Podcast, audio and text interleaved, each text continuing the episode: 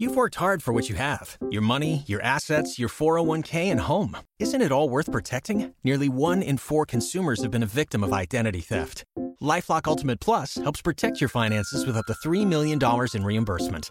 LifeLock alerts you to identity threats you might miss, and if your identity is stolen, your dedicated U.S.-based restoration specialist will work to fix it. Let LifeLock help protect what you've worked so hard for. Save 25% off your first year on LifeLock Ultimate Plus at lifeLock.com/aware. Terms apply.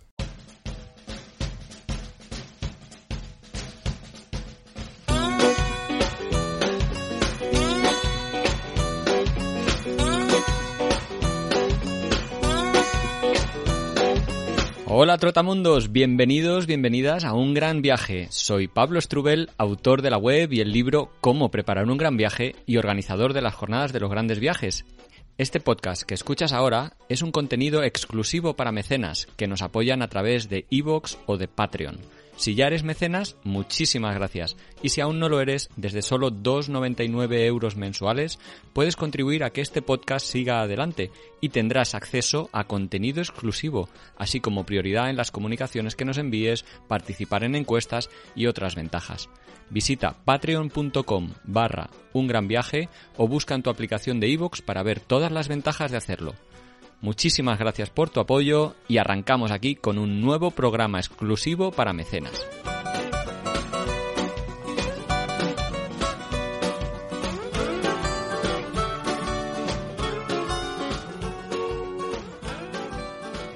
Hola César, ¿qué tal? Encantado de charlar contigo nuevamente. Encantado, yo también. Bueno, como decíamos en la entrevista larga anterior, me interesaba mucho hablar contigo un poquito más de esa mini aventura, llamémosle así, Sí. eh, que hiciste locura, eso, por el Amazonas brasileño en, en 2015. eh, en el cual quisiste, como comentabas, emular un poco al, al aventurero Román Morales y, y que te liaste la manta a la cabeza y conseguiste, bueno, hacer una pequeña incursión eh, fluvial Sí, por el. Amazonas. Eh, sitúanos geográficamente, ¿dónde te encontrabas? eh, A ver, yo eh, del libro de Román eh, decía que la parte más bonita de todo lo que he recorrido, la parte más bonita era, era el río Negro. El río. Negro es el que desemboca por el norte en Manaos. Así que yo volé, volé de, de España a Manaos di- directamente. sí. Y ahí, digamos, empezaste a descender el río, pero en barcazas, no, no en No, kayak eh, directamente. el- cuando tú llegas a Manaos, el río Negro está, digamos que el río Negro llega a Manaos. Ah. Entonces, yo primero en Manaos, fue fácil hacer excu- excursiones, la típica, como si fuera un safari, pero por- en el río. Te Sí. llevan como a un campamento y después tú ahí sales y, y vas recorriendo el río. Entonces, yo primero hice esa, esa excursión. De hecho, de hecho, pues me acuerdo que una de las, de uno de los días hablé con el guía y con otra persona para ir a dormir colgado de los árboles en el, en el, igua- en el, en el- en el bosque inundado. Sí. Con, porque claro, claro, eso te puede pasar y eso de hecho a Román le pasó muchas veces, entonces yo quería probarlo pues con un guía cerca y todo eso, lo probé y la verdad es que asusta, asusta tener debajo, o sea, tú estás colgando de una hamaca y debajo de ti a medio metro está el agua negra del río Negro, que de noche es negra de verdad. O sea, duermes colgado, Duermes flotando colgado. encima del agua. Duermes colgado, flotando encima del agua y debajo hay una vida brutal. Entonces tú por la noche y de repente escuchas cosas pasando por, por, por, a- por abajo de ti. Y, y claro, asusta un poco.